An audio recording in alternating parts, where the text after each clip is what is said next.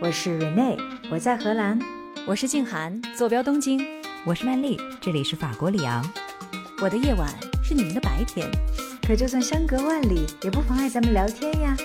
欢迎收听时差八小时。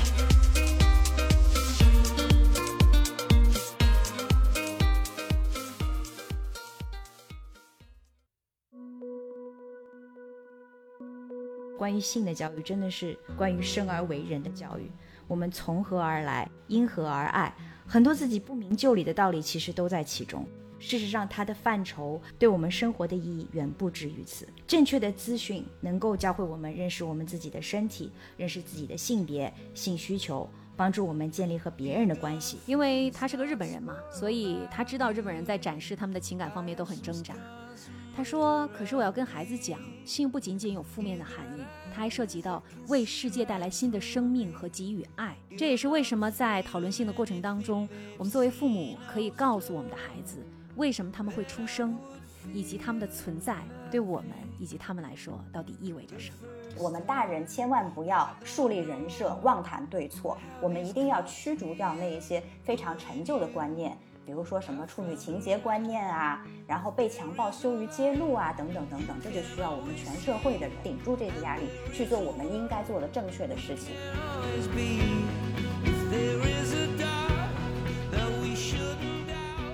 欢迎来到时差八小时，我是住在荷兰阿姆斯特丹的 Rene，我是住在日本东京的静涵，我是目前依然留在国内探亲的曼丽。哎，曼丽静涵啊。最近我不是因为要准备考试嘛，我就经常泡在荷兰的这个公共图书馆里。嗯，有一天呢，你看哈，我自己的这个学习资料就看累了，我就闲着跑去了儿童读物区，恶补我的荷兰语去了。OK，但是你知道吗？我就随手翻出了一本颜色非常鲜艳的小册子，结果竟然发现是一本给七岁到九岁小童阅读的这个性教育的读物。哦，你哎呀，你的兴趣一下就起来了是吧？一看我就一发不可收拾了，内容十分的有趣啊。特别感兴趣的是，它这个深入到什么程度？它是用什么样的方式来介绍的？好，它首先是一本这个彩绘的读本，所以它你能够看到很多，比如说亲吻的动作啊，就会有两个很长的舌头伸出来，就这种样子。然后我一边看，我就在想，我说我们从小到大，如果在性这件事情上，是不是都算是自学成才，都是天才啊？要是当年我也有一本这样的读物，那该多好啊！所以呢，我就起心动念说，今天就做这样的一期专题，来聊聊各国的这个性教育到底是怎么样。咱们仨儿一块儿来补补课，好不好？好的，很有必要。我想我们的听友哈，可能有一些人提到性教育，就说你们三个女生竟然在谈性，可能有一些人会觉得好像现在就要把它关掉了。说性教育是啥呀？那不那还有什么可谈的？不就是戴避孕套吗？推迟性行为吗？不要有那些冲动的行为，造成不良的后果吗？还有啥可谈的呀？哎，金涵提的这个点呢，还真的是非常的重要。我想这个可能的确是一些听众。听到我们节目这个档口的时候的一些感受哈，那这就让我们接下来这个讨论呢非常的有必要。所以在今天的节目里面，我们首先第一点需要去讨论的就是关于性教育的范畴，它到底是什么？你们是怎么想的？性教育肯定不等于是如何教这个性行为的教育嘛？我觉得这个外延是非常非常大的。那这个性其实更广泛，它的外延是性别，不同的性别的意识，那就包含着你的身体。你的心理，然后你的整个成长的身体发育等等，包括和他人的关系，我觉得这个外延其实是非常大的。对，它的内核是性，但外延是非常大的。对，嗯，是的，因为我记得咱们小的时候，好像性教育说的就是生理卫生，然后就没有别的词儿能够在脑海当中冒出来。但是其实现代的性教育，好像它还包括什么预防性侵犯呐，促进性别平等啊。还有就是刚才静涵提到的什么这个恋爱和婚姻，以及涉及人际交往的原则和技能啊，包括性道德，还有法律等等等等，应该全部都是囊括在内的，是一个非常非常广泛的话题。包括性取向啊、性别认同啊，对吧？对，还有就是你的这个两性关系，你从小是怎么认识他的？长大之后你的家庭关系、你的两性关系、亲密关系对亲密关系，嗯应该说跟一个人的健康成长都是息息相关的。好了，也不用说再引经据典了，我们三个已经 on the same page 了。那是如果要引经据典的话呢，我们就可以从一些资料上面，包括联合国也有这样的一些指导哈。性教育本身呢，其实是关于人类性表象的教育，但它其实包含了性生殖系统、安全性行为、避孕、法定性交年龄、生育权和生殖健康，同时还包括了性同意、情感关系和责任以及性心理等等的内容。这么一看呢，它真的是一个妥妥的跨学科的综合性的教育门类。而性教育它最重要的提供者呢，最常见的就包括了有监护人、学校的课程，还有一些其他的公共卫生服务等等。嗯，你看我们这么一普及哈，是不是这跟我们印象当中的刚才静涵说了是什么关于带避孕套的教育是吧？显得就范围广了很多。对呀、我跟你讲。带避孕套的这个教育已经是相对而言比较进步的性教育了。最早的性教育就是我们小的时候，对吧？男生女生分班，女生讲讲什么时候来月经，月经是怎么回事儿，对吧？千万不要怕。然后是怎么避孕？避孕的方式就是节育嘛，对，就是节制欲望嘛，就是不要谈恋爱嘛，不要碰到一起嘛。长长短短算起来，这个在我们绵延几年的这个青春期里面，也就差不多一两个小时的教育，就把这个生理课程就讲完了，包括心理课程。是对，当然了，这是成长过来的时候我们的经历哈。那我们肯定也要纵深未来，纵深现在，应该说看一下，就是在我们所在的国家，这个性教育到底是怎么开展的，可能也有一些有可以借鉴的这个意义在里面哈。嗯，那首先呢，我们就谈一下直观的感受，就根据你的观察，就拿到了这个专题，对不对？在你们所在的这个国家，性教育是怎么开展的？比如说，它从什么年龄开始啊？还有这个性教育是以什么样的形式来展开的呢？呃，我嗯拿到这个选题之后，其实首先我是有点儿感觉不知所措，说啊天哪，我已经到了要谈性教育这个这个年龄了吗？我已经要跟我儿子谈这个事儿了吗？有一点点慌乱哈。恍惚，嗯，对，那后来呢，冷静下来了解了一下日本的性教育，它有这么几个特点哈。首先是从小学就开始了，然后初中、高中它是逐步推进的。呃，它有一个全国的这样的一个指导的教材，但是每一个城市，比如说东京都，它还有自己的一个指导教材，指导的非常哦细。它的这个指导教材里，其实就包含着小学、初中、高中的性教育的这个教学大纲。每一个阶段你应该教什么内容，然后什么时候引入的是这个外部的一些支持系统，比如说你请一些这个妇产科的医生来做一些讲座呀等等，这个他们都是有非常明确的一个指哦导的。很细哈，规定的。非常非常的细，对。嗯当然呢，我也看了一下网友嘛，以及一些专家对日本的性教育的一些评价是非常的负面的，哦都说是太落后了。对对对，是。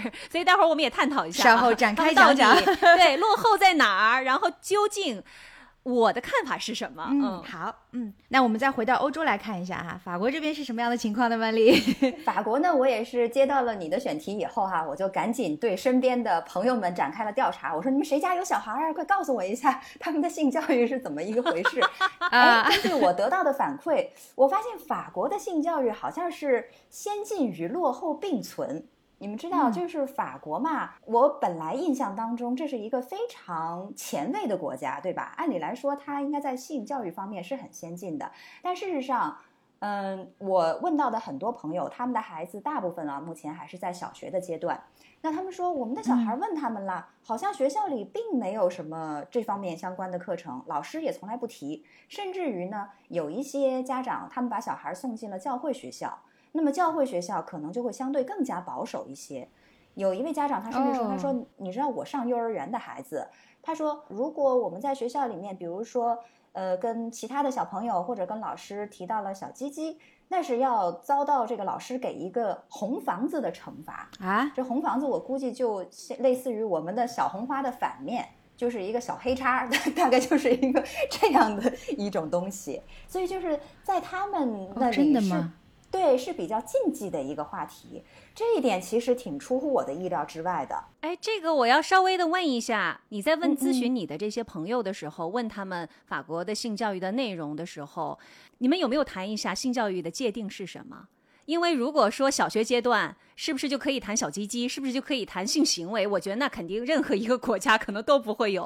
但是小学阶段它有小学阶段性教育的这个不同的适合这个孩子年龄阶段的一些内容，比如说对自己的身体的认识啊，这个其实就是小学阶段性教育的内容了。你们在探讨这个内容的时候，是以哪一个作为标准的来探讨说它是不是提供？我所提到的性教育，就是我们前面所讨论的性教育的这个概念里面包含的任何的其中与它相关的知识。那我这个朋友给我的回馈就是没有任何，这个太难以想象了。对，就没有任 何 涉及到这一方面的内容。哇，当然。我也理解到他所说的就是说学校和学校之间也有很大的区别。那我刚才提到的是一个比较偏保守的教会学校吧，教会学校，对，是的。那么他说他的儿子之前，比如说在另外一个幼儿园里面，呃，因为更小，所以这个小朋友他就不懂事嘛。他比如说就在课堂里面就会什么乱脱裤子呀，然后对其他的小朋友的身体会表现出好奇呀。哎，但是这个时候老师就会跟他讲。你不可以随便脱自己的裤子，你也不可以随便去触碰，或者说让别人去触碰你的身体。你的身体是你的隐私的一部分，这是很重要的。你要学会保护自己。在这一个老师这一个学校的教育里面呢，哎，老师又会涉及到这个方面，就是说，当他看到了相关的现象，他觉得他有必要做出提醒，做出对小孩的教育的时候，他是会做的。所以，以我这个。非常不全面的抽样调查来看，就这个真的是因学校而异。对，这确实有一些超乎我的想象。虽然我不期待说法国能够早于荷兰进行这个性教育哈，在学习年龄的这个方面，但确实如果一点课程都不涉及，这确实有一些超乎我的想象。是的。那接下来我们就来听一下最超前的国家哈 之一，应该这么说，我要谦虚一点。就跟欧洲的其他国家相比，荷兰孩子在开始接受性教育的这个时间点上也是最早的，从四五岁开始。但这并不是学前哈，因为荷兰这边四五岁的小孩其实他是开始第一年进入学校进行学习，所以这个就可以说是他们小学的开始。其实，然后在四五岁的开始呢，孩子们就会在课堂上面去讨论自己的身体和不同性别的这个生理特征。这个是自从二零一二年开始，荷兰的性教育呢是变成了强制性的课程。所以其实时间也没有很长哈，也就是十一年的样子。强制性的课程里面，对于每个年龄阶段的孩子和青少年需要了解什么样的这个性知识，也会有类似于我们的教学大纲那样的指导性文件。这部分呢，我稍后会具体的给大家介绍一下，具体每个年龄段的儿童和青少年都要学习到什么样的性知识哈。嗯。此外呢，就是关于学校性教育所用的这个教材也是非常多样性的。比如我在图书馆翻看到的就是这样的一本彩色的性教育的绘本，对吧？因为它是给七八岁的儿童看的，所以除了简单的这个文字介绍之外，很多是用图片的方式来描绘的。对于这个荷兰语水平普普通通我来说，阅读起来非常的友好啊，看得津津有味。关于这个性教育的形式，我还要举另外的一个例子哈，在阿姆斯特丹市中心的国立科学博物馆里面，其实这个科学博物馆是给儿童和青少年进行课外活动的一个最好的去处。博物馆的整个三楼有一个很大部分的展区都是关于性教育的这个内容，展区的名字呢就叫做“让我们来谈谈性”。嗯，这里面展示了什么内容呢？它有从科学的角度来解释性吸引是怎么一回事情。French kiss 就是法式长吻是什么意思？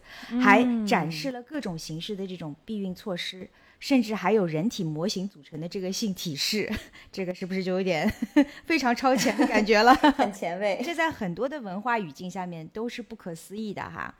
虽然其实，在荷兰社会也有非常保守的观念，但是就我在科学博物馆里看到的，针对青少年展出的这些跟性有关的这个内容啊，我觉得确实体现了现代荷兰社会希望能够尽早的开始性教育，并且呢，使其成为青少年成长过程当中比较正常的一个话题，也因此呢，就做出了这些实质性的努力。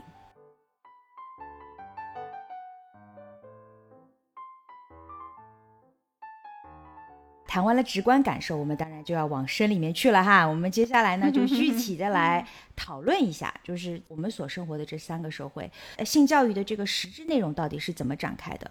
它有没有形式大于内容呢？还是说它的确有一些东西是让我们觉得哎感同身受，确实小朋友们、青少年们应该知道的内容？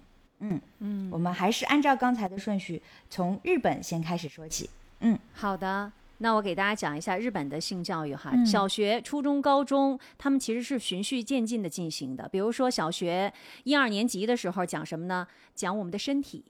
啊，嗯这个其实是他们的这个生命科学课特别活动里面。然后呢，到了四年级啊、左右的时候，他们就会开始上这个讲这个月经啊、精液呀，这个也是在他们的健康和体育课上会讲的。然后在五年级的这个科学课上就会讲这个生殖功能。你看，这个循序渐进，已经开始往前推进了啊。然后在初中的时候就会讲这个受精和怀孕。啊，但是呢，在小学和初中阶段没有涉及到导致怀孕的过程和进展，也就是说，这个就是件性行为是怎么事儿没有发生的，对对对对，没有这个没有讲啊，这个没有细说啊。这个初中还会讲，比如说男女生之间的相互合作呀，怎么预防性犯罪呀，怎么发展和异性的关系呀，然后怎么预防艾滋病啊等等。那么到了高中就开始讲这个性意识和性行为的选择。怀孕、分娩、健康、计划生育、堕胎、在一起生活，如何使用社交网络避免产生那些麻烦，以及你如何去找到你未来的生命的伙伴。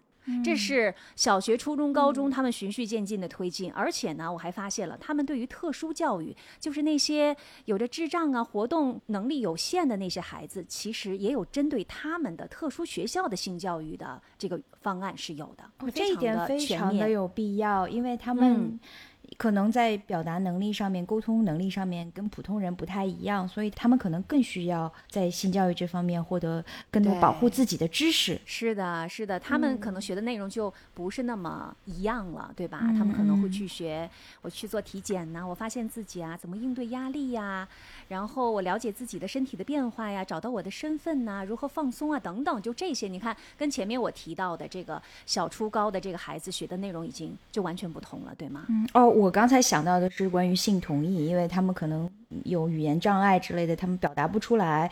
我想到的是这个方向，但你说的这个也是啊有道理的。嗯，，对，我不知道蕊内刚才提到的这个有没有讲，但是我看到大纲里有讲到另外几点，就是发现自己和他人都是不可替代的。如何安全的使用社交网络？想想我们和朋友交往时的规则和礼仪，以及如何尊重和被尊重。所以我不知道具体的内容里面有没有说性同意的这一点，但是。至少有一点我们可以确定的是，日本的这个整个的教育性教育的这个推进，其实是根据他们的年龄以及不同群体的孩子的需求来进行的。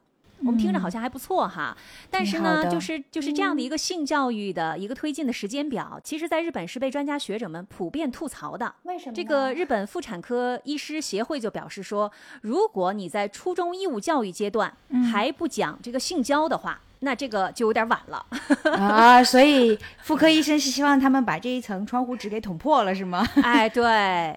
是的，因为他们就觉得说这个日本啊有点太保守了。我们来，我也总结了一下日本的性教育的几个特点哈。首先就是普遍的这个媒体以及专家们的反应，就是日本今天的这个性教育已经不符合青少年儿童的现实了。就是你现在你到高中才讲这些东西，但是孩子们是不是都已经懂了？是不是都已经开始了？对他们就说，就公开的，就是在质询教育部的呃新闻发布会上就问说，你们这项规定是什么时候产生的？是怎么产生的？我们就怀疑你们制定这项规定的依据是假设初中和高中的孩子是没有性行为的，但事实是这样的吗？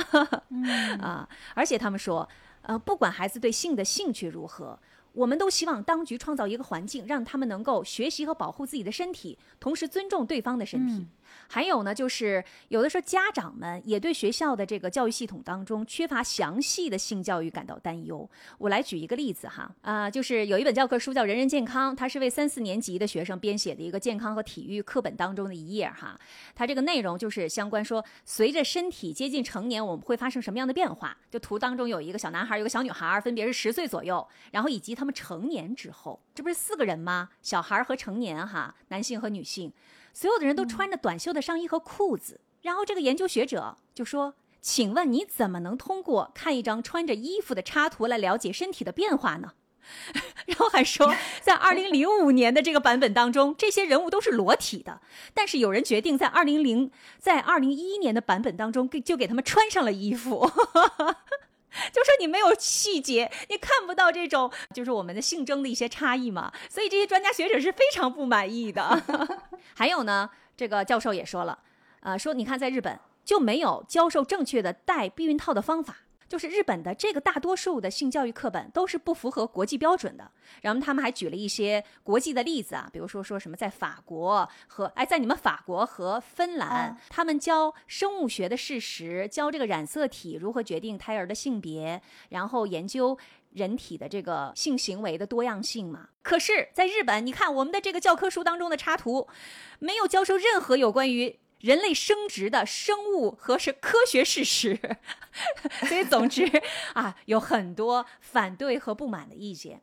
不过我又深入的探究了一下，其实我发现有一个非常有意思的一个特点，其实日本的性教育并不是一直是这样的。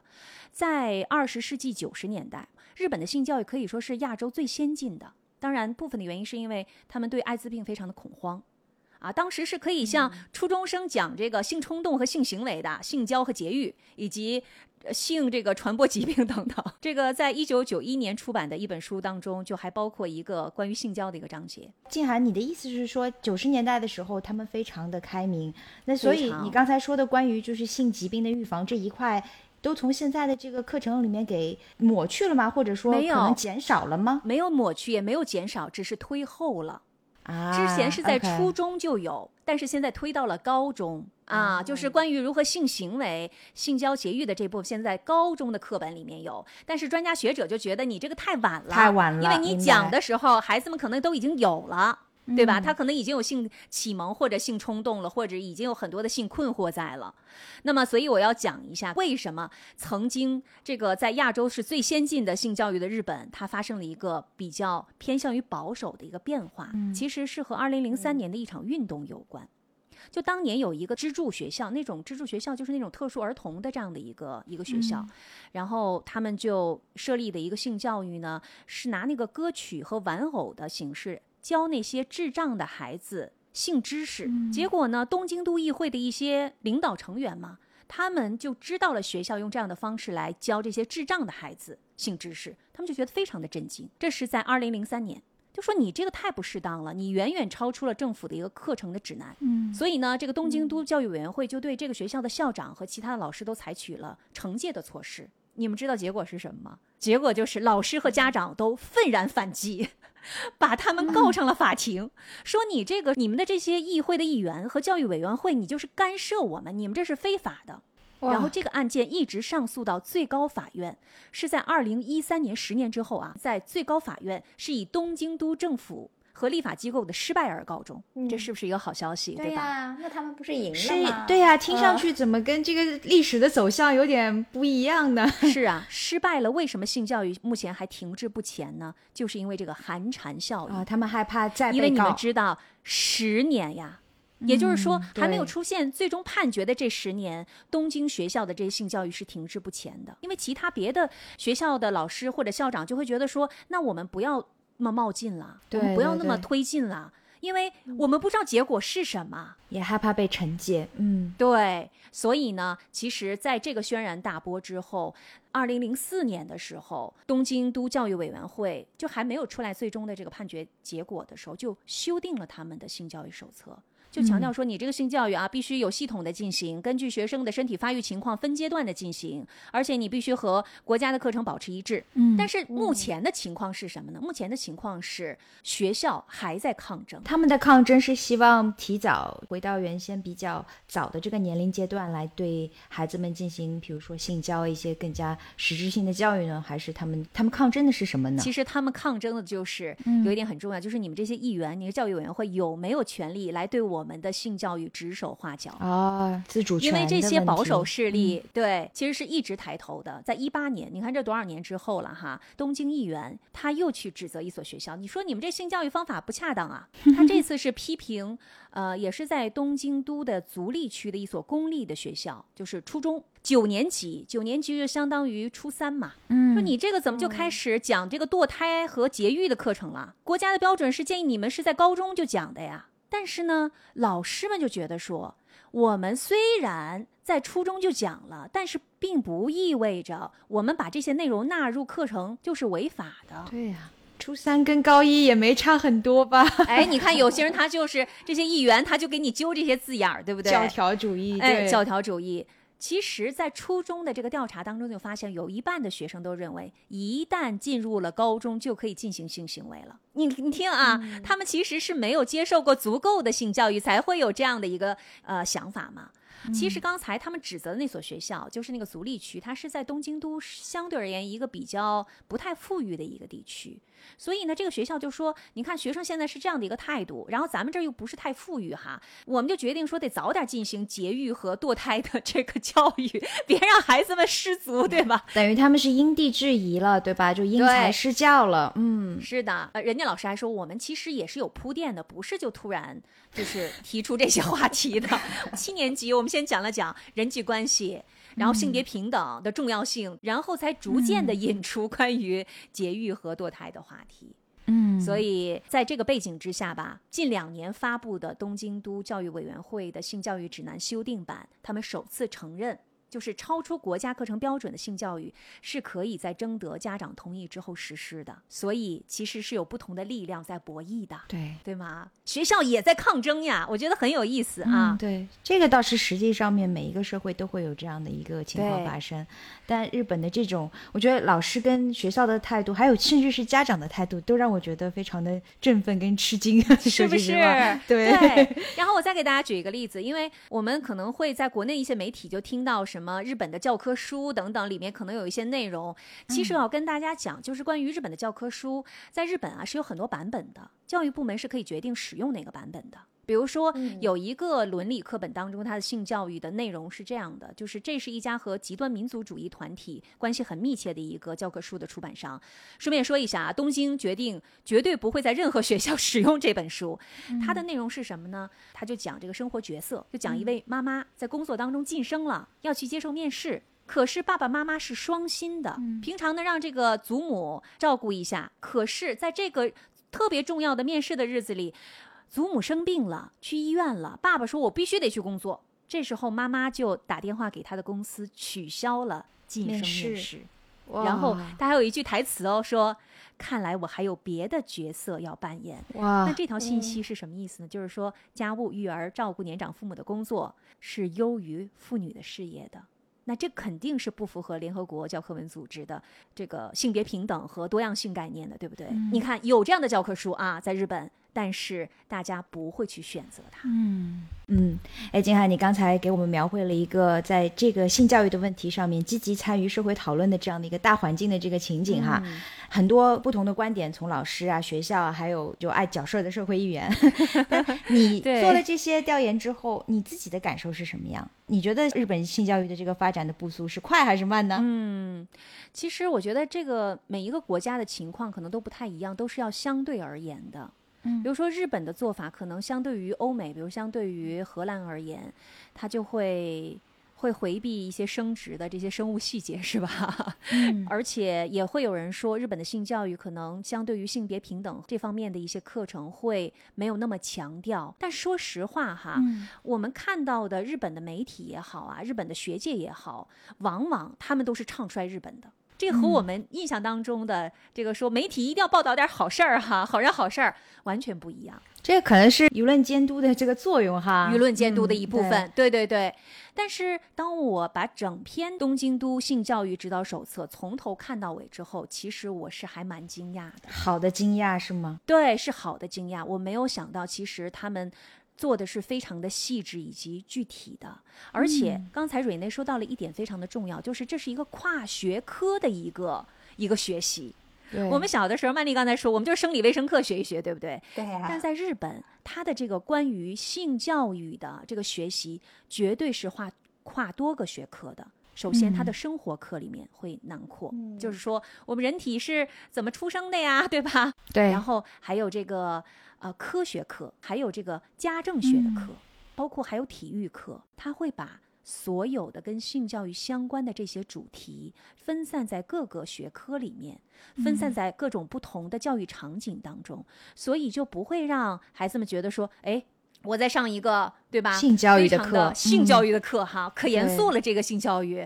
而且第二点就是很多的这些外界对。呃，这个日本的性教育的批评，其实就是说他们比较的保守啊，推进的比较晚呐、然后这个男女的平权的意识比较的淡漠呀。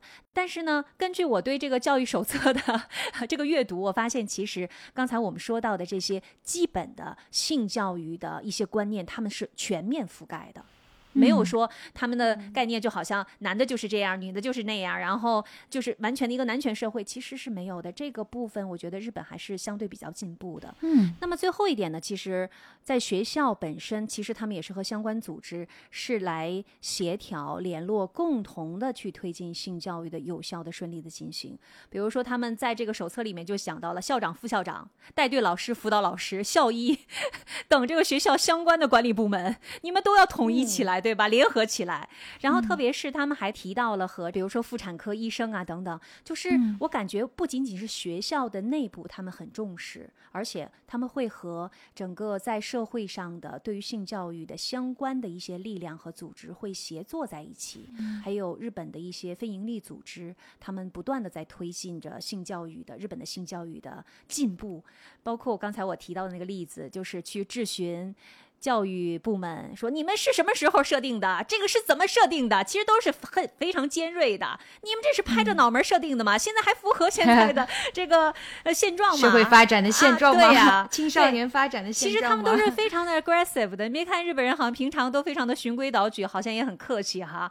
看到了这些呃相关的报道，还有这些非营利组织他们的推进的时候，其实觉得他们还是很 sharp 的。嗯，好像都是为了孩子的这个，呃，性教育，他们的这一个跟人相关的教育哈，跟人的这个性别相关，跟自己的人生成长相关的教育，他们都还是非常努力的。所以我其实觉得他们挺棒的，而且对于一开始我的那种作为一个生活在日本的妈妈的那种压力，我感觉好像稍微卸下来一点。卸下来一对些，对对嗯嗯，确实这样听下来，在日本的这个性教育的发展，也是经历了很多的坎坷和曲折哈，啊，起起伏伏的。变化，嗯，但是我也听到了很多的惊喜，因为你在说的过程当中，我就发现，哎，这个跟荷兰的这个性教育的这个进程还是有一些 overlap、哦稍后我当然会呃详细的来提到哈。嗯不过嗯确实，呃，日本的性教育的这一趴确实给了我很多的 surprise，、而且是好的惊喜。嗯接下来呢，我们再来看一下，在我们的观念里面觉得非常开放、开明的，在性的问题上非常开明的法国，他们的这个性教育到底是怎么样开展的呢？French kiss 要来了，是吧？French kiss，法国长吻要来了！我不会进入到那么具体深入的话题哈。哎呀，太失望了，真的吗？很期待的呢。哦，那我尽量啊。如果我们仅仅从直观的角度看的话，虽然说早在一九七三年的时候，法国教育部就把性教育纳入了学校的课程，但是呢，当时它仅仅是一个框架性的规定，并没有很严格的具体实施的条款。所以就导致了它在那之后的二十多年的时间里面，其实都并没有得到一个非常好的贯彻和执行，全凭各所学校自己的自觉性，要不要去对学生们进行性教育。而且呢，当时的性教育主要还是侧重于就是对于生物繁殖知识的讲解，也就是说，它是融合在自然科学课程当中，去向十三岁以及以上的学生们教授的。而这个情况是一直到了什么时候呢？是一直到了一九九八年前后，在当时的法国教育部长一个叫做花亚了这个人的领导之下，法国的性教育课程才变成了义务，并且是强制性的教育，从而呢就维护了年轻人接受性教育的一份权利。哇，那你这样说起来的话，荷兰是后起之秀啊！你看，你一九九八年就已经强制性教育了，荷兰是到二零一二年才开始的，所以你们还是做得很好的。哎呀，话是这么说，但是在实际操作当中啊，有人指出来，法国的性教育并不如此是吗？对，一方面是太过侧重生理卫生知识，另一方面呢，比如说在一份跨度从二零零四年一直到二零一五年的样本调查里面就表明，法国还是有四分之一的学校并没有落实性教育。哦另外呢，我们说这种对性方面的强制义务教育，它的强度到底有多大呢？九八年前后，当时的规定是每一个学生每年要参加两个小时的相关课程。你是不是觉得这个时间太年吗短了一点儿？每每年，每年 也还好啦，就跟我们当年差不多啦。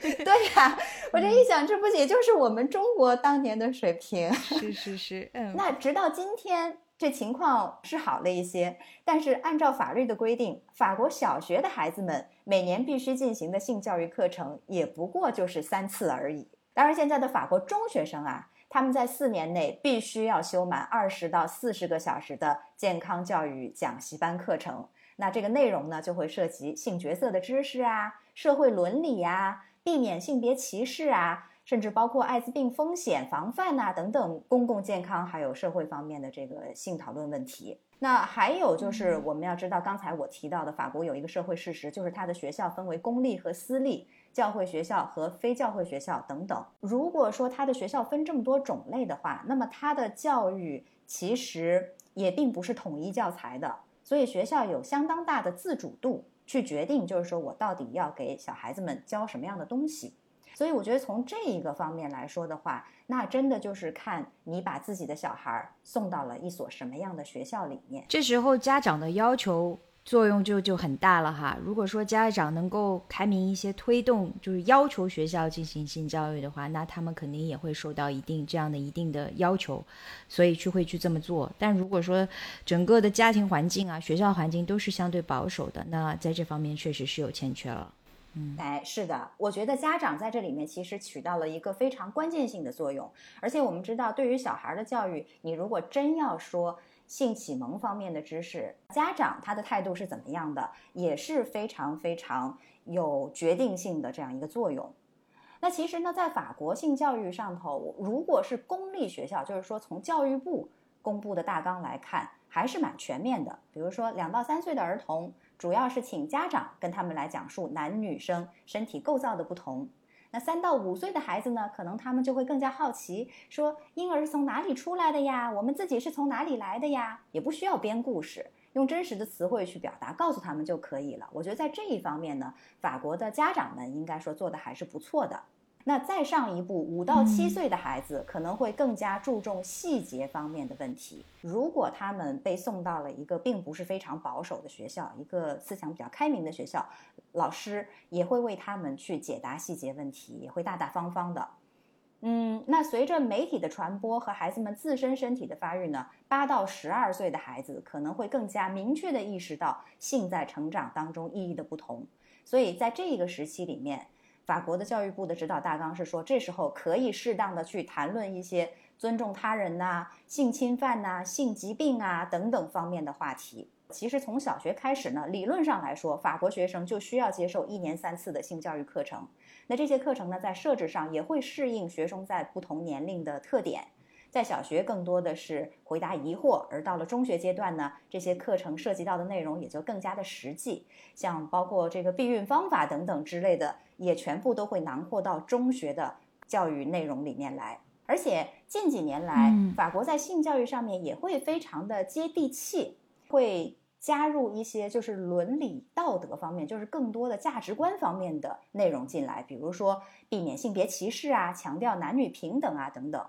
我在查资料的时候就看到了哈，在一本就是中级班的第二年，也就是相当于我们中国的孩子们小学五年级吧，这样的一本教科书当中，他就会询问孩子，以下这些问题是否会困扰你？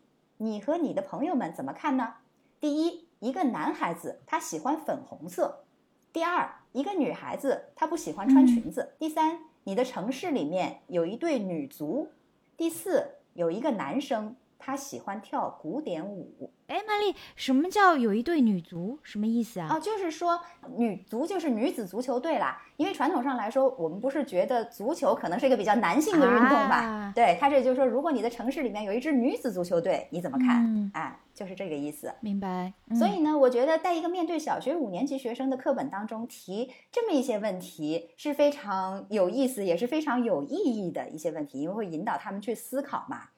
那除此之外呢？法国的性教育的册子也有很多，有一些册子它就会涵盖爱情、身体、性行为、人工流产、性传染、艾滋病等等概念。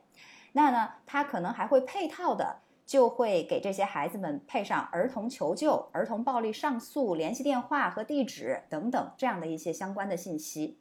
嗯，还有一些小册子可能就会进行情景举例。比如说，在各种突发的情况下，你应该如何去应对，才能够避免受到陌生人的骚扰和侵犯等等。那当然了，在法国好像也有 Rene 在这个荷兰看到的绘本哈。我呢在查资料的时候也看到了，有一本叫做《萨奇小姐的故事》系列，在法国是广受欢迎。好像据说在中国都还有挺多家长很喜欢它的。那他是法国的一个畅销童书家，名字叫做提勒勒南的经典的儿童性教育启蒙绘本。我看了一下书名啊，当时就给我乐得不行。什么萨奇不想穿裙子？萨奇有没有小鸡鸡？萨奇有太多的男朋友？萨奇想要个小宝宝？等等等等。这个，那这个书非常好的一点在哪里呢？就有一位读者家长的留言评价让我很感动。他说：“萨奇小姐系列，我最喜欢的地方是它除了教一些性别启蒙的最基础的概念呢。”她还在每一本书当中都传递了一个重要的价值观，嗯，就是说她对于性别传递的是概念、是意识，而不仅仅是知识。他举了一个例子，说，比如在《萨奇小姐有没有小鸡鸡》这本书里面，就两个小主角相遇了嘛。男孩马克一直就怀疑萨奇是一个伪装的小男孩，否则为什么本来大家都觉得是男孩子才做的事儿，萨奇会做的甚至比男孩更好呢？所以马克就一直怀揣着一个揭露萨奇的目标，就是从最初的将世界上的人分为有小鸡鸡的人和没有小鸡鸡的人两类，一直和萨奇进行着一个斗智斗勇哈。到最后故事结束，马克就把自己的这个观念纠正成为了分成世界上有小鸡鸡的人和有小丫丫的人。然后他传递的价值观呢，就是性别并没有优劣，而只是不同而已。那我就觉得将。有和没有的概念转变成同与不同的角度，真的是非常非常棒。甚至作者在最后的话里面还提到了这样的一个观点，就是说，如果有小鸡鸡的男生不那么自大，自以为最了不起，那么可能大家都会很高兴，包括这些男生他们自己。嗯，所以从以上的例子呢，我们又可以看到，法国的性教育里面其实啊，他会把一些基本的世界观方面的准则也融入到其中去。比如男女是否平等啊，伦理道德的观念啊，等等等等，我觉得这一点是非常有意思的一点。这个其实也可以给我们一些启示，教育它的边界。有的时候也很模糊，就科与科之间也未必要分得那么清楚，甚至包括你去教育孩子什么时候教什么东西，这个时间段也不是一定要卡的那么死的。这个我未必同意，因为我觉得在性教育这个学科上面，它有一些内容分段是非常重要的。就像你，其实你刚才已经提到了这一点，就我觉得性教育很重要的一点就是你在什么样的年龄，你要给小孩子科学的知识，让他可以有预备去会自己身体和。生理和心理上发生的这个变化。所以你刚才这个观点说，在什么年龄进行什么样的教育并不太重要，这件事儿我并不同意。OK，我的本意是说，因为小孩他有的时候会问一些问题，他如果有问，你就有答就好了。那说到这里呢，我要再强调一遍哈，由于我的调查样本是非常有限的，只是随机的询问了一些家里有孩子的朋友，然后自己到网上去查了一些资料，所以也不好以偏概全。但是呢，非常非常重要的一点是什么呢？就是。教导的方式可以千变万化，但是你不要脱离它的根本原则就可以。那这个根本原则是什么呢？是平等与尊重。我在一篇法国的性教育文章当中啊，看到了一句令我印象非常深刻的话。他是这样说的：“他说每个家庭都有自己的价值体系，这些价值体系可能与生活方式、宗教或者其他任何事物都有关，而这个呢，就必然会显露你对待性教育问题的方式。”然而，重要的是要记住，过于强硬和严格是永远不会有利的。无论你的个人信仰是什么，还有你试图传递给孩子的是什么，尊重他人、对自己负责，永远是最重要的。嗯，刚才曼丽讲的这个人的他的基本观点，我是赞同的哈。可是我会有的时候觉得这些所谓的专家学者，他们讲的这些很空洞的话，真的是很空洞。我们不教孩子。这些就是性教育，并不是说我们不尊重他们，或者说我们不希望别人尊重我们。我特别理解为什么爸爸妈妈避而不谈。其实我们可能也要在不同的位置上去很具体的去想这些问题吧。因为在学前的时候是非常容易的。刚才曼丽举的那个例例子，萨奇小姐，她是学龄前的一个性的这个启蒙的读物。学龄前跟小朋友谈这个性教育是非常容易的，但是随着他的年龄不断。断的长大，然后越来越接触到，就是接近那个本质的时候，其实越来越难去讲的，而且越来越考验我们父母的方法，我们的价值观。其实这个嗯嗯对态度。刚才瑞内不是讲到了吗？不同的年龄阶段，其实要给予他们的内容是性教育啊，给予他们的内容是完全不同的。最简单的就是学龄前了。哎呀，嗯明白，对，嗯，而且还有现在这个时代的变化。嗯，对这个地方呢，就很好的转换到了荷兰的这个视角哈，因为刚才其实 两位在性教育的这个年龄分级上面，其实已经讲了，这个跟我们看电影分级其实概念是一样的，对吧？就什么样的年龄应该给他们什么样的知识。我接下来想要介绍的荷兰这部分，我觉得它又多了另外一个 flavor，就是时代的变化，我们对于这个性的态度，包括了其他性多样性的这个态度都有变化。我觉得荷兰在这一点上，它其实是体现在了他们的这个性教育与时俱进的这个特点当中。哦我刚才也提到了，他四五岁就开始有他自己需要去告诉小朋友的这个内容，就是关于他的这个身体的生理构造的这样的一种差别。我接下来就给大家分享一下，在四五岁以后，这个各个年龄段的小孩都能学到什么样的知识呢？我尤其的要着重的介绍一些跟日本不同的情况哈。嗯，七岁的时候，孩子们会在课堂上面讨论和了解什么叫做尊重和性吸引，就是为什么男孩会喜欢女孩，女孩会喜欢男孩。而到了八九岁的时候呢，课程就会向孩子们解释什么是同性吸引，比如说为什么有的同学他有两个妈妈，或者是有两个爸爸。十岁以后的主题呢，就是青春期不同性别的这个生理变化了，对吧？以及由此产生的一系列就是心理上的这个觉知和反应。同时呢，也会开始介绍什么是爱情，什么是约会，引导他们如何去看待媒体当中出现的男人和女人。这个就很与时俱进了嘛，因为你看现在 TikTok，然后 YouTube 各种视频当中，大家小孩可能因为这些平台它的这个分级可能就没有做的那么好。你说十几岁的小孩，他要怎么样去看待他自己看到的这些有那么视觉冲击大的这些事情？是的，我觉得这个就很与时俱进了。此外呢，荷兰这边还专门开设了一门关于亲密关系的这个课程，它的名字叫做“爱情万岁”。这个课程我觉得可神奇了，它主要就是让青少年去了解什么叫做性自愿，掌握自己做出决定的这个能力。嗯，这里关注的可就不仅仅只是这个生理生殖方面的这个知识啦，还有关于性取向，对于亲密关系的这个价值观、态度，以及在亲密关系当中的沟通和谈判技巧。因为你看哈，性自愿、性同意，其实一定程度上就是一个谈判嘛，对吧？然后他强调的就是如何在亲密关系里面要感受到积极的这种关系，同时呢要进行开放和勇敢的沟通。当然了，实践方面也会教授关于如何避孕、预防性感染疾病等等科学的知识，要学会保护自己，同时也要保护对方。这是多大的时候？这是初中、高中的青少年，每一年都有固定的时间需要去讨论这些问题。他们在初中、初一的时候就已经介入到这样的一个内容了，是吧？但是他会不断的深入，他会不断的深入，他会有实践的课程，他有心理的课程。就像你们刚才提到，他没有，并没有说一门学科叫性教育，而是打碎了、揉烂了，分界到各种各样的这个呃教学活动当中。而且我也了解到，就是他教授的这个课程的形式是非常多样性的。我了解到的情况是从青春期开始，有些性教育的课程也会将男生跟女生分开来授课，而且呢会采用小组讨论的形式来展开。然后小组讨论可能就更容易鼓励孩子们大胆的分享自己的想法和困惑。比如说，男孩会说我喜欢的是男生，女生会有一些什么样的困惑，我男朋友会对我有一些什么样的这个要求啊，等等等等。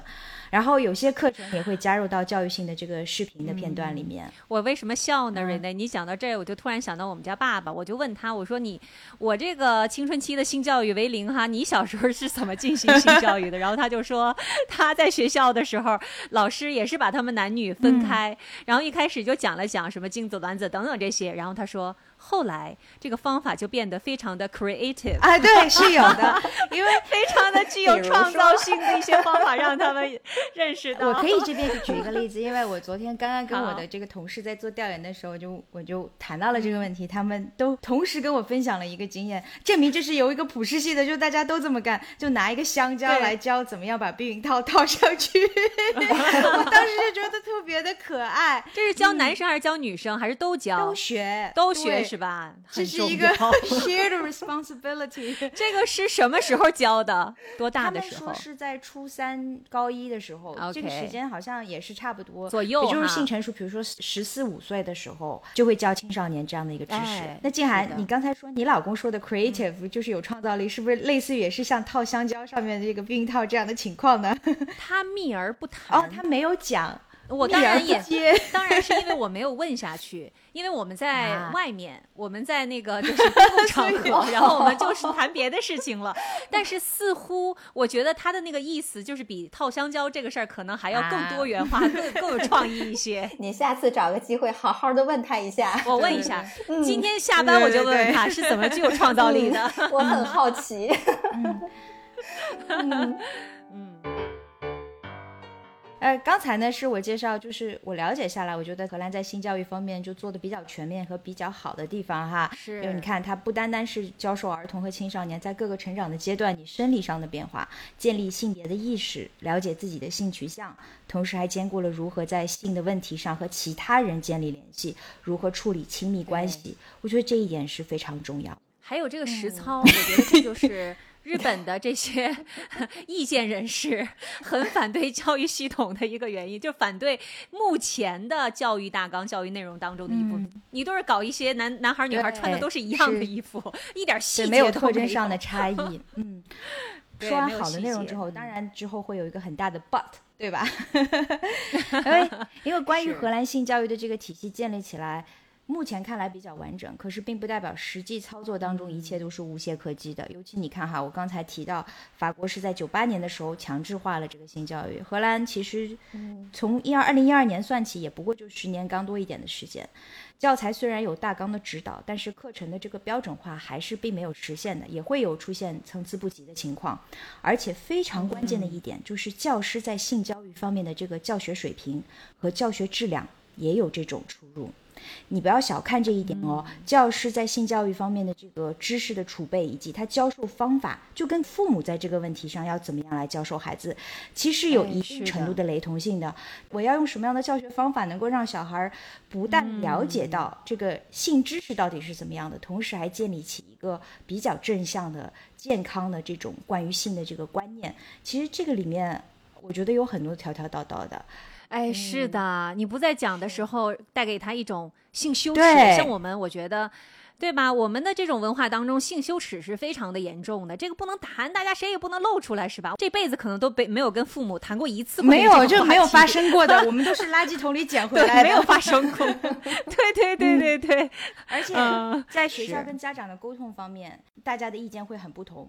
虽然说，据说学校都会通知到家长说学校开设什么样形式的性教育，以及会教授什么样的内容，但是也还是有很多的家长就是在这边地方性的一个调研里面就反映说，我们并不清楚学校教的什么内容，我们也不完全的知道自己的孩子在性这个问题上知道一些什么。而且呢，荷兰社会也跟法国一样，有同样的一个移民背景的这样的一个雷同的社会特质。比如说，在阿姆斯特丹，有很高比例的这个移民家庭是来自于更为保守的文化。基于这种宗教文化背景的多样性呢，不同群体对于性行为和性别的认同的看法也有很大的差异性，这就使得性教育的展开也会产生很多的参差不齐的质量，以及有一些阻力吧。嗯，也就是说，它可能未见得就能够取得一个普遍的有效性了。它有一个复杂性。对，但不管怎么说啊，我还是非常的欣赏并且支持荷兰社会在性教育方面的这个开明的态度和理念。生而为人的事儿本来是非常自然的一件事儿，但是却又被我们人类很多社会说成了一个讳莫如深的这个话题，它就让它变得常态化了，回归它本真的这个自然性。是的，是的，你想想，我们从小到大有多少个那种生命当中的困难和敏感的时是期，不能谈的，们一无所对知。嗯我们第一不知道自己正在经历的变化是什么，第二我们不知道怎么样才是正确的处理一些关系、一些变化。可能有的时候更不知道在这个两性关系当中什么是合适的，什么是不合适的。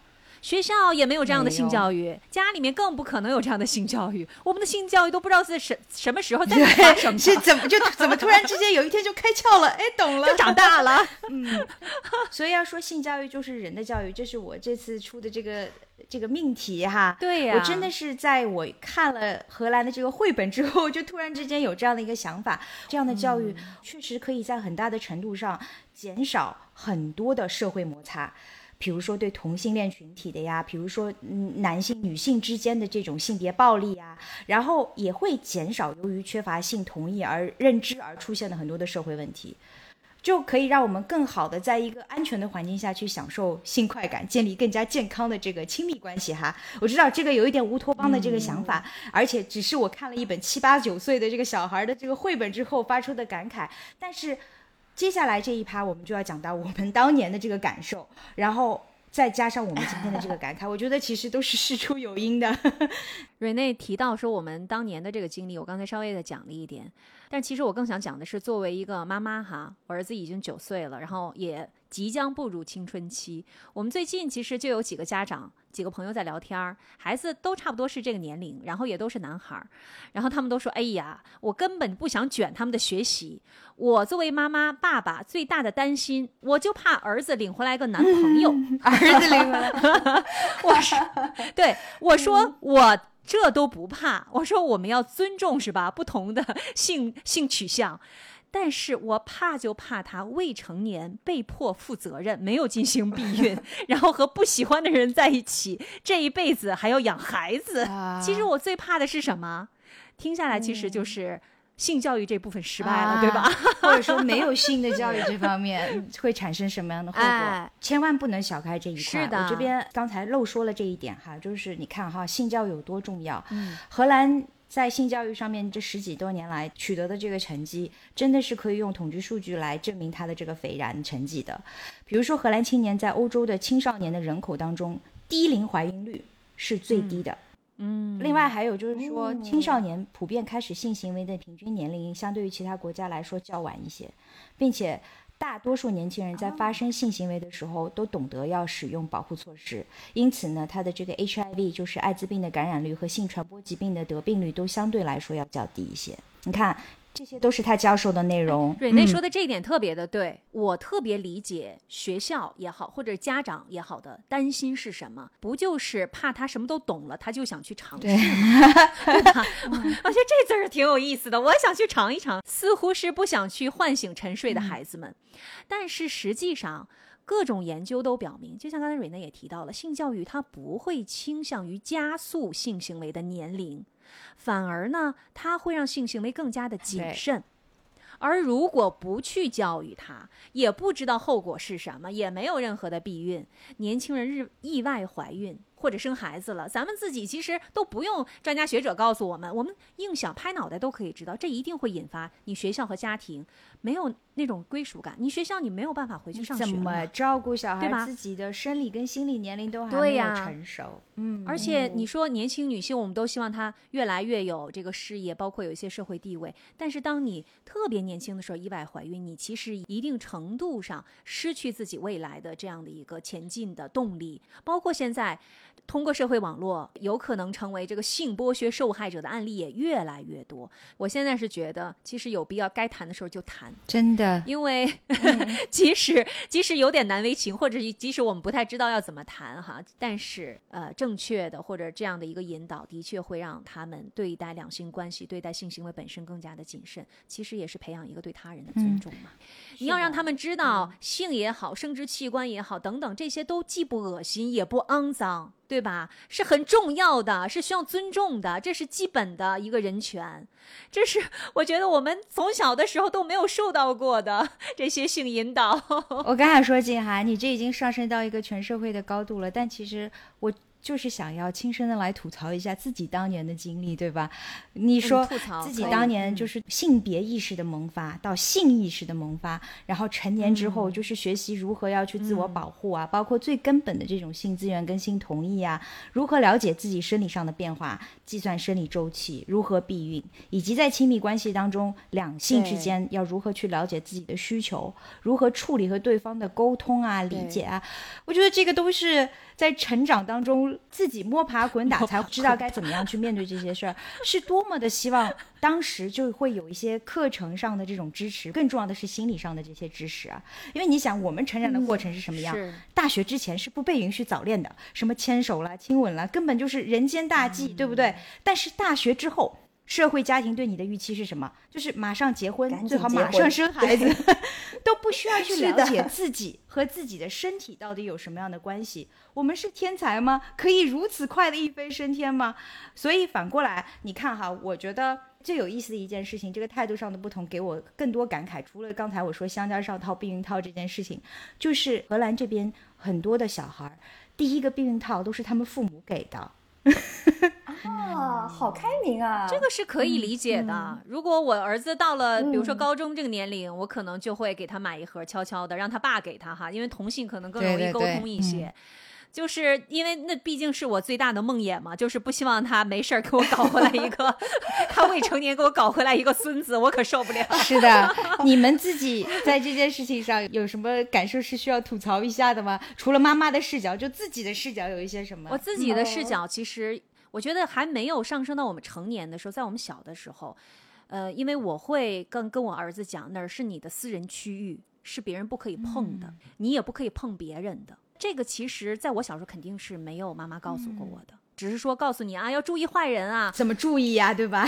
啊！对我小的时候哈，有的时候我回想，我遇到过很多次漏音癖，但是你不知道那是什么。那我现在大了之后明白了，就是漏音癖，就没有人告诉我那到底是什么，对不对？也没有旁边的人来制止他。我们现在要教孩子的是说，私人的区域就是那些你游泳的时候游泳衣要掩盖起来的那个身体的部分。有的时候会忽视，就是嘴巴也是你的敏感的私人区你不能让别人摸你，你也不能去摸别人，对吧？我也一再跟我儿子讲，我说就是所有你的这些敏感的区域，你不可以让别人看，即使是老师要求要看你的，你也要拒绝。谁能看呢？爸爸妈妈可以，医生可以，医生也不能在没有爸爸妈妈的前提下来看你，这个很必要。亲戚朋友都不可以。嗯当有人要求你展示或者触摸你的这些私人区域的时候，或者做了一些让你不喜欢的事情的时候，你要明确的说不，而且逃离这种情况也非常的重要。然后回来马上告诉妈妈，妈妈出去帮你出头。嗯我就回想我小的时候，当然那时候我们也不敢跟爸爸妈妈讲，我说我今天遇到了一个。怪叔叔，对对吧？你也不知道他到底哪儿怪，你也不知道他漏的到底是什么。不懂啊，你从来没看到过可。怕的。小的时候，其实你说会不会有伤害？我觉得很恶心的。对，有心理创伤。嗯，嗯，那曼丽，你自己有没有一些这方面的这个经历，也要跟大家吐槽一下的？嗯，我好像在小的时候倒还好，没有经历过这些比较过分的哈，这就已经是比较严重的事情了。在我看来，我经历的更多是一些由于对于自己身体认知的不足吧，所闹的一些笑话。对对对，我记得那时候我很小啊，可能十岁左右。嗯，你知道那个年代嘛，我们有的时候还是有机会去上一些公共厕所的。这公共厕所里头，你就会嗯看到很多的这个血迹。然后我当时就说：“我说哎呦，我说这些阿姨们怎么身体这么的虚弱？这就生病了。因为那时候都觉得就是你流血了嘛，肯定是生病了，不健康了，你才会流血。我就跟我妈说：我说你看我多健康，我就从来不会流血。然后我妈呢，她就看着我笑，但是她当时哈，当时也并没有告诉我，啊对，说你以后也会这样的，这是一个正常的生理现象，等等等等。啊，你看这就错过了一个很重要的知识点。哎，对，这其实是一个机会，很好的教育的机会，但是他就没有顺势就说出来。嗯，那这之后呢，嗯我听说过一个故事，这个故事我觉得啊，大概率应该是真的，就也是八九十年代的事情嘛。就说某个女生她第一次生理期，但是她也不懂啊，她的父母也没有教她，所以她就以为自己得了不治之症，就特别的恐慌。可是呢，又因为不敢告诉父母，怕他们伤心，所以他就强忍悲痛，做了一个决定，就把自己最喜欢的珍藏的什么磁带呀、明星海报啊、巧克力呀等等，都分别送给了好朋友、妹妹什么之类的，然后还跟妹妹说，就叮嘱她将来一定要好好孝顺，照顾爸妈。之后就自己静静的等待死神的降临。当然，等了一两个月、两三个月，就什么事儿也没发生。后来大概是通过其他的同学还是怎么样，对，终于知道哦，自己原来就是一个正常的生理现象。所以他后来、哦回过味儿来了，于是又去向妹妹讨回自己的宝把贝。磁带倒回来。结果妹妹坚决不肯归还。对 这场荒唐事件呢，最后就以姐妹两个人大打一架而告终。曼丽，我觉得你这个都是很初级的。嗯我在很长一段时间，因为我初恋的年龄比较晚，是在大学期间才有了第一次初恋。然后才有了初吻哈，我在很长一段时间，其实，在大学上大一的前期，我都以为只要初吻了，只要接吻了就会怀孕，就生孩子了，对不对？哦，对，真的是吧？啊，你你你你之前就知道了吗？曼丽，你是怎么知道的呢？你跟我们讲一讲。哎，对呀，我之前是怎么知道的呢？但是我确实是知道，但我不知道我是怎么知道的。对，大家的这个知识点以及怎么样获知这个知识点的这个经历跟过程都已经变得非常的模糊了，对不对？感觉好像对，我我还哦记得，你是记我还记得我嗯的一些性知识的获取是在我的大学女朋友，就是我闺蜜的那个宿舍床上，我在坐那跟小学生一样。她说你不知道，你这个都不知道。然后她说，哎呀，其实是这样，这样，这样，这样，这样的。然后我说啊，真但静涵，的，然后我就被但静涵，你没有问他了。们，你是怎么知道、怎么学会的呢？我没有，我当时对他就是高啊山对对对仰止，我哪好意思问人家？我觉得这个好丢脸呐，嗯对不对？而且我不知道是因为我不知道而丢脸，还是因为我觉得 就是当时那个心情很复杂。我可以理解，嗯，哎，OK，哎，我刚才努力的回想了一下，嗯可能是就是我们会 跟同学们分享一些课外书，然后在共同看课外书的时候，有一些女生她们就会偷偷的来告诉我，这样的话就是一个传一个，相当于是同学们就人传出现出现了人传人的现象，只能依靠同性的伙伴之间的口口相传，那就是我们那一代的性教育，所以我们的性教育就是口传历史，这个也太逗了。对，口述历史真的是，嗯，所以说到这里呢，你看哈，嗯我们其实也是不希望我们的下一代。嗯，像我们那样，对吧？就是从口传历史、口述历史当中去获得性教育，也希望他们能够获得比较系统的这个性教育，也可以对性啊、性别啊、性意识啊等等这些事情都有更全面的了解。嫉妒不压身嘛，对吧？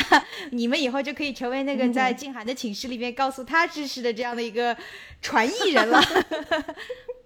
在这里呢，我要给大家分享一下，就是我嗯读到的哈，一位荷兰的儿科医生总结的关于父母和社会要如何的去帮助孩子们了解性知识的一些要点，我给大家划了这样的一些重点哈，我觉得真的是说的很好，所以供大家去参考一下。嗯，嗯首先呢，他就提到关于性教育这个开始的时间，不要等到孩子进入青春青春期才跟他们进行关于性的这个探讨，要尽早的开始。要利用日常相处的这个时间和孩子进行这个积极并且持续的对话，也就是说，别把它当成是一个专门需要坐下来，I'm gonna tell you something，而是在日常的生活当中，让这件事情变得很常态化。哎，我觉得这个经验很值得学习。另外呢，就是我们谈到了什么法国呀、荷兰啊、日本呐、都有做到这一点，就是性教育的这个框架是要根据各个年龄有他自己需要定制的这个跟生理成长相应的这个话题。比如说四五岁的小朋友，刚才我说他们不是会学习这个身体部位的名称嘛？他提到了一点，就是说要正确的使用科学的术语，尽量的避免对性器官使用一些昵称。因为他说呀，从心理学的角度，昵称可能会给孩子传达这样的一个信息，那就是这些身体的部位应该避免被讨论，或者如果讨论的话会产生尴尬。我不知道这个知识点对于妈妈来说是不是也是有这种感受哈？我不觉得尴尬，它也有可能变得可爱呀。比如说小鸡鸡，你不一定小鸡叫 penis 嘛，对吧？你可以跟它叫小屁屁，它同时也是很可爱的一种表达。嗯我有的时候觉得专家的这些话，我们可以领略这个大体的原则，但是要具体实施的时候，还是要因地制宜啦。嗯，嗯，但他说的这一点其实是跟我之后说的这一点是连在一起去看的，就是你刚才提到的对身体的触摸，他就说到你需要跟孩子去讨论什么是好的触摸，什么是坏的触摸，这一点呢，就是要跟刚才说的正确的引导、教导性器官的名字结合在一起，因为它可能一定程度上就可以降低孩子受到性侵犯的概率。或者说，万一受到了性侵犯，他不知道怎么样去表达，就跟别人去讲的时候，他不知道说我的什么部位被触摸了，或者是说在什么样的情境之下，所以这两点它是结合在一起，就是希望孩子们在如果一旦发生了受到性侵的情况下面，懂得如何保护自己，或者是说出真相。首先哈，我有两点这个。感受就是第一呢，我特很赞同，不能等到孩子青春期的时候才去开始进行性教育。嗯，还有一点就是刚才蕊内说到的，比如说遇到了性侵，他要把它讲出来吗？其实这有一个前提，就是你们平时。爸爸妈妈就可以给他提供一个信任的、安全的一个环境，他就可以跟你谈论这些事情。但如果呢，你平常没有一个这样的习惯性的一个环境的话，他其实是不会向你倾诉的。我看到网上的这个调查也说，把自己的父母当做一个性方面的信息的来源的学生只有不到百分之十，这比例应该是挺低的。当代的高中生。大部分都把互联网作为信息的来源，或者寝室的同学，他们的 信息可能比父母的还多。缺乏知识和不知道如何教育是家长无法实施性教育的原因。当我们想跟孩子去谈这个话题的时候，其实也要自己就像荷兰一样嘛，要与时俱进。你要知道，其实可能会遇到一些什么样的困扰，我们自己可能也要让自己变得酷一点，是吧？让他们觉得，哎，可以和爸爸妈妈稍微聊一下这个，也许他也可以作为一个信息的来源之一。对，对，这就要求我们学习和准备足够的知识和教学方法。对我其实作为一个妈妈，我是觉得家庭教育是大于学校的教育的。你要知道，在家里才能提供个别教育，你才了解你的孩子他究竟是谁，你才知道他的整个的一个生长的周期是什么样的。嗯，我继续说哈，因为其实这个儿科大夫他给出的这些意见，确实他不单单只是给学校方面的，他更重要的的确是给家长方面的，要跟青少年、跟儿童去进行积极的关于这种亲密关系的这个对谈。然后处理各种方面，就在性别上的差异带来的这些压力进行去详细的这个讨论，而且呢，就是用一个开放式的问题。他举了几个例子哈，他就会说：“哎，你的朋友们现在对学校的这个上的这个性教育的课程有一些什么样的看法呀？你们有没有人在约会呀？” 然后再进展到更加。个人化的这个问题的方式，就比如说你最近有没有喜欢的这个小女孩、小男孩啊，等等等等。而且呢，他还说，就是说对于每个青春期的孩子，你要解释生理上的变化，其实还是相对来说有照本宣科可以做到的。嗯，但更难又更加重要的，也是要让孩子明白，就是他们每个人的生理成熟的这个步数可能是不同的，而且他们对于性别的认知可能也是不同的，需要向他们解释性吸引。也是一个非常正常的现象，这个就是需要长期的这个持久的关注了哈。你看，我们小时候就父母就一概而论说是我们青春期叛逆，他们就觉得很头疼。但我觉得至少有一部分原因吧，是因为孩子对自己生理心理上的这个巨大的变化没有完全的准备好，而自己在性意识啊、性取向等各方面的这个认知都在建立的过程当中，你就不知所措嘛。对吧？所以父母确实需要在这一个阶段有更开明的态度，然后用也是更加开明的方式去耐心的沟通。嗯，同时呢，这个医生还提醒年轻人，就是用什么样的方式去表达爱意，在性行为上面是否需要等待，这个是一个话题，就是需要去跟小孩进行一个沟通的。因为据调查呀，好奇心和同龄人的压力等因素呢，常常会促使很多的年轻人在没有准备好的情况下面。发生性行为，这就联系到最后一点，那就是就是要加强孩子的自尊心，和他们讨论如何在信任和爱的基础上去建立这个亲密关系，强调所谓的 “no means no”，就是性同意这件事情哈，在性同意这件事情上说不。就是不的意思。这就是医生总结的一些观点。嗯对，医生他的最后的这一点，如果是放在家庭这里面，其实爸爸妈妈之间的这种互动，就是一个最好的例子。嗯，对吧？你们是的，怎么互嗯相相爱的？你们是怎么互相表达爱意的？你们是怎么互相触摸对方的？什么是一个好的 touch？什么是一个不好的一个 touch？对，其实很多年轻的男生女生，呃，咱不能说，我觉得女生就一定是受害者哈，但是可能几嗯率更高一点。但是在这个两性关系当中，其实都存在着一个是不是共同同意。我们在我们自己的原生家庭当中，其实都可以学到什么样的时候我们叫妥协，什么样的时候叫被迫，对什么样的是一个健康的一个两嗯性是的关系。嗯是的，刚才你们说的所有的这些内容，我都非常的同意啊。我在这里想要说的就是，我们大人千万不要树立人设，妄谈对错。我们一定要驱逐掉那一些非常陈旧的观念，比如说什么处女情节观念啊，然后被强暴羞于揭露啊，等等等等。但是这些我也知道，在目前的社会现状下，在有一些地方是非常困难的，是有重重压力的。这就需要我们全社会的人顶住这些压力，去做我们应该做的正确的事情。嗯。嗯。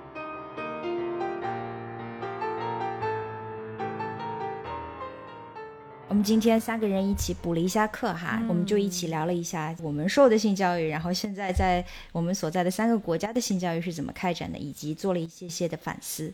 那落回到这一期的这个利益哈，我真的觉得关于性的教育真的是关于生而为人的教育，我们从何而来，因何而爱，很多自己不明就里的道理其实都在其中。好像我们今天在说的是和我们印象当中的小黄书无关的一些东西哈，事实上它的范畴对我们生活的意义远不止于此。是的，正确的资讯能够教会我们认识我们自己的身体，认识自己的性别、性需求，帮助我们建立和别人的关系，近到亲密关系，远到在世间尊重其他个体的身体，尊重其他个体关于性别、性向的选择。最后这几点对视的意义呢，可以很大的程度上减少像恋童这样的犯罪行为啊，以及厌女啊，还有针对同性恋的一些歧视现象的这种在社会当中的发生。所以，在一个更开明的社会里面，健全的性教育能够让我们更愉快、更健康的生而为人。我非常同意。站在今天，我们会说都已经是二十一世纪的二十年代了，我们可不可以用一种平静的、开明的、摘掉有色眼镜的态度来对待性教育，好让我们未来的孩子们都能够成长在一个安全、健康、平等和自由的环境当中？嗯我看到一个日本的妈妈，她说的一段话哈，很打动我，因为她是个日本人嘛，嗯所以她知道日本人在展示他们的情感方面都很挣扎。她说：“可是我要跟孩子讲，性不仅仅有负面的含义，它还涉及到为世界带来新的生命和给予爱。这也是为什么在讨论性的过程当中，我们作为父母可以告诉我们的孩子，为什么他们会出生，以及他们的存在对我们以及他们来说到底意味着什么。嗯，对，这是从何而来，因何而爱呀、是的，嗯是的，嗯嗯，很打动我。嗯。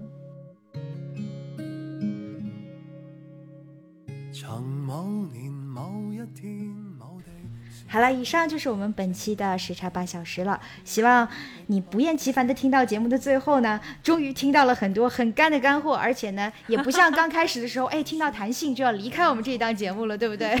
留到今天的都是要点赞的小伙伴，而且呢，也非常的欢迎大家能够继续的跟我们无时差的互动。比如说，来到我们的这个听友群里面，进群的方式呢，就是在我们的这个介文字介绍的上方有一个小助理的微信号，你可以加上这个小助理，然后他就会把你拉到我们的群中。如果说你觉得你还不想入群的话呢，仍然是欢迎大家能够继续的订阅我们的节目，并且呢持续收听，我们每周四都会上新。对，关于性教育啊，你有一些什么样的切身的例子以及经历，都欢迎大家跟我们分享。你是在哪里经受的呢？又遇到过一些什么样的成长和挫折呢？如果你想吐槽的话，当然也 也可以啊对，在我们的留言区不吝文字的把它写下来，然后大家一起来乐一下。好了，以上就是我们本期的时差八小时了。我是住在荷兰阿姆斯特丹的 Rene，我是住在日本东京的静涵，我是目前正在国内的曼丽，我们下一期再见啦，拜拜。拜大家下一。期再见喽。相识的你，笑得轻松。